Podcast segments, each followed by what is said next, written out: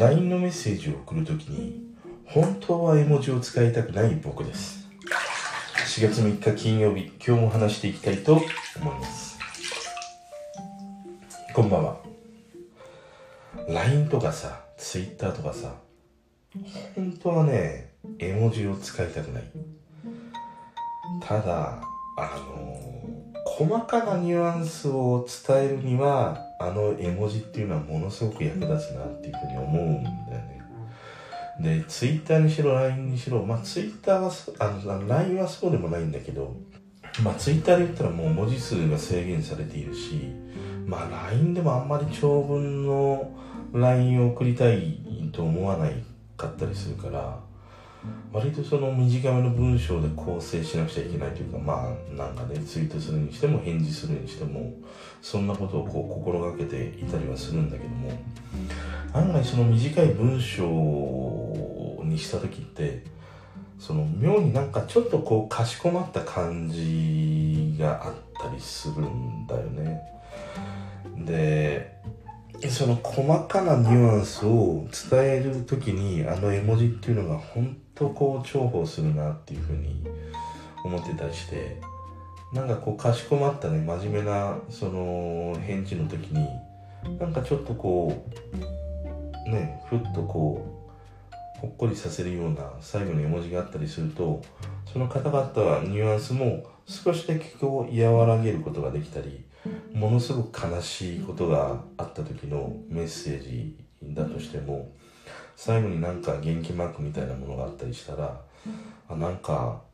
すごく悲しいんだけれどもなんとかまあ今頑張れるみたいなさそういうニュアンスも伝わってきて俺はものすごくいい文化だなっていうふうにね思ってたりするあれってもともとは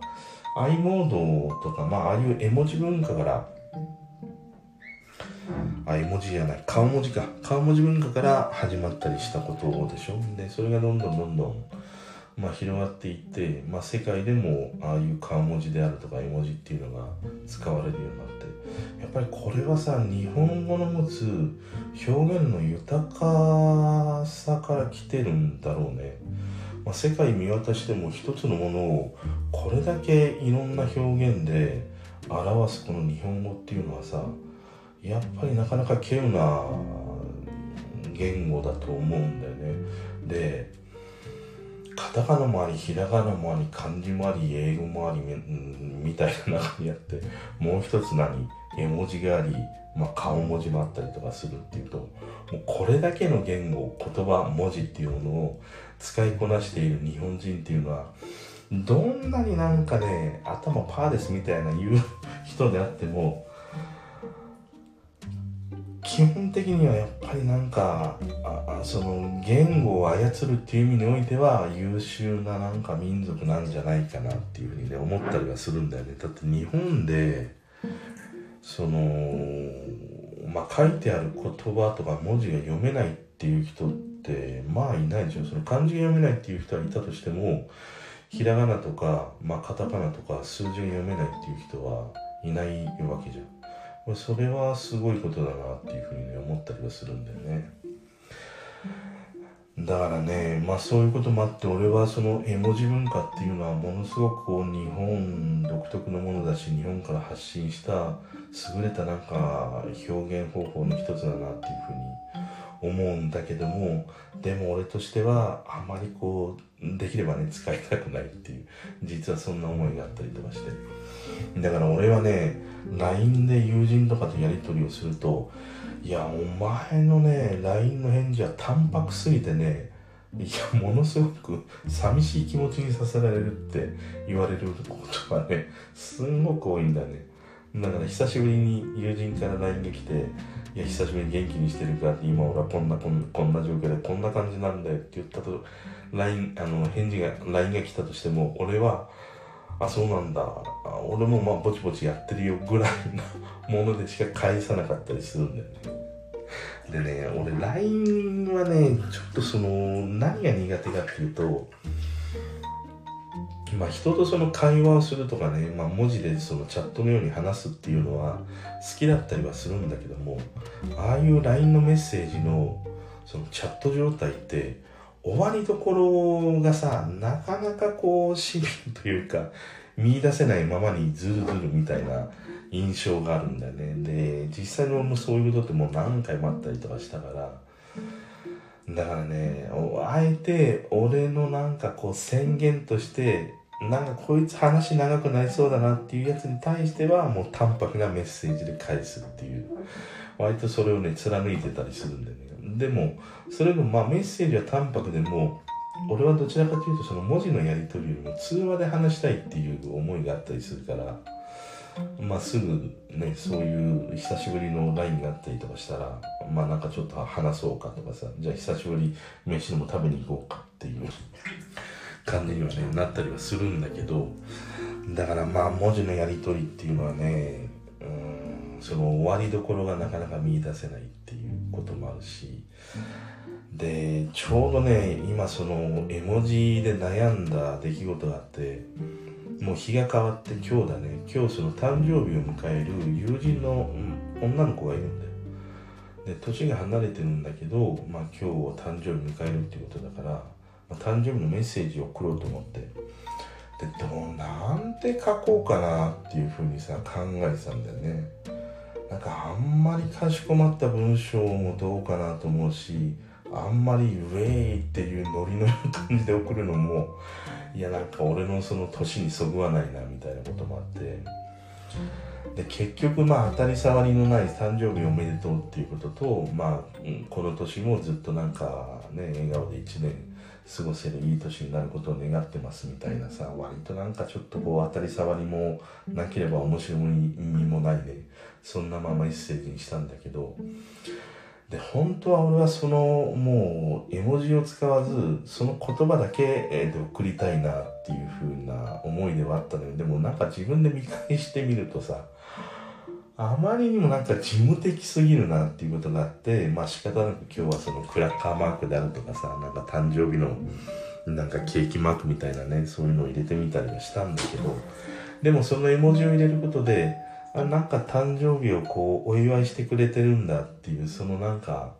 ね賑やかなこうねことが演出できたりするから、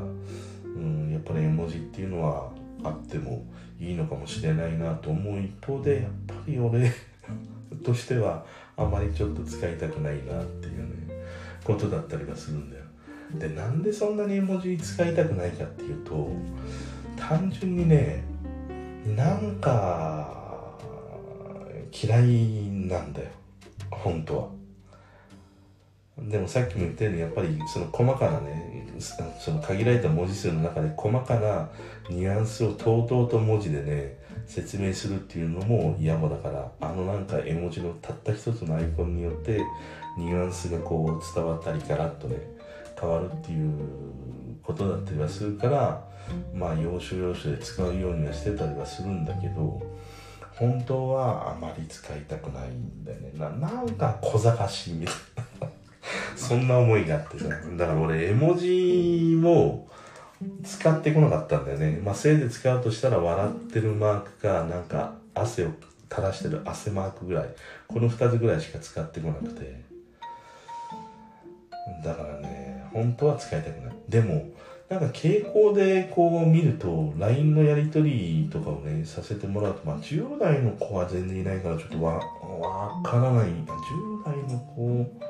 とか20代ぐらいの子って案外絵文字使わないような印象があるね。割と文章だけで文字だけでこう送ってきたりやり取りしてるような印象がある。で20代後半とか30代40代ぐらいまでの人はまあ絵文字を、まあ、割と巧みに使いこなしてるなっていう印象で、えー、50以上の人っていうのはもう両極端だね。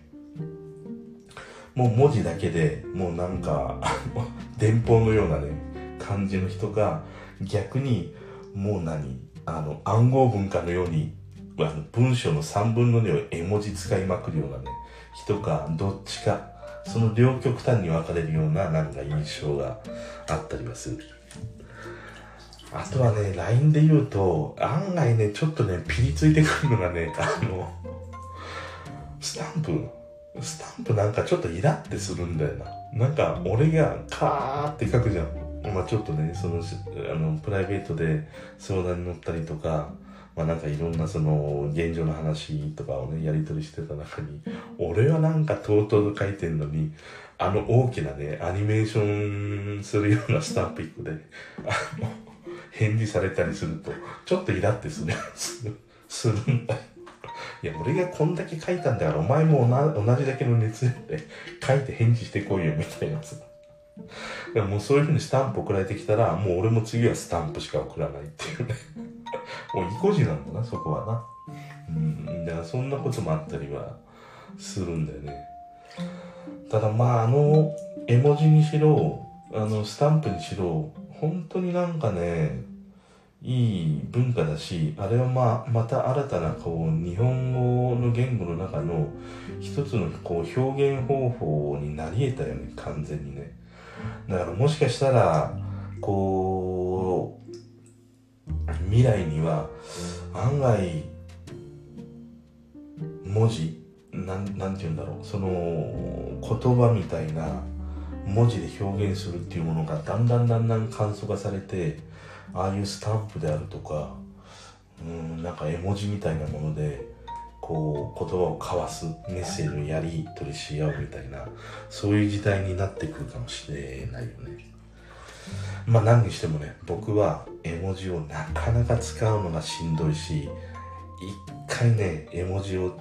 使って文章を書くことにどうやって使うかっていうことをね悩んだりする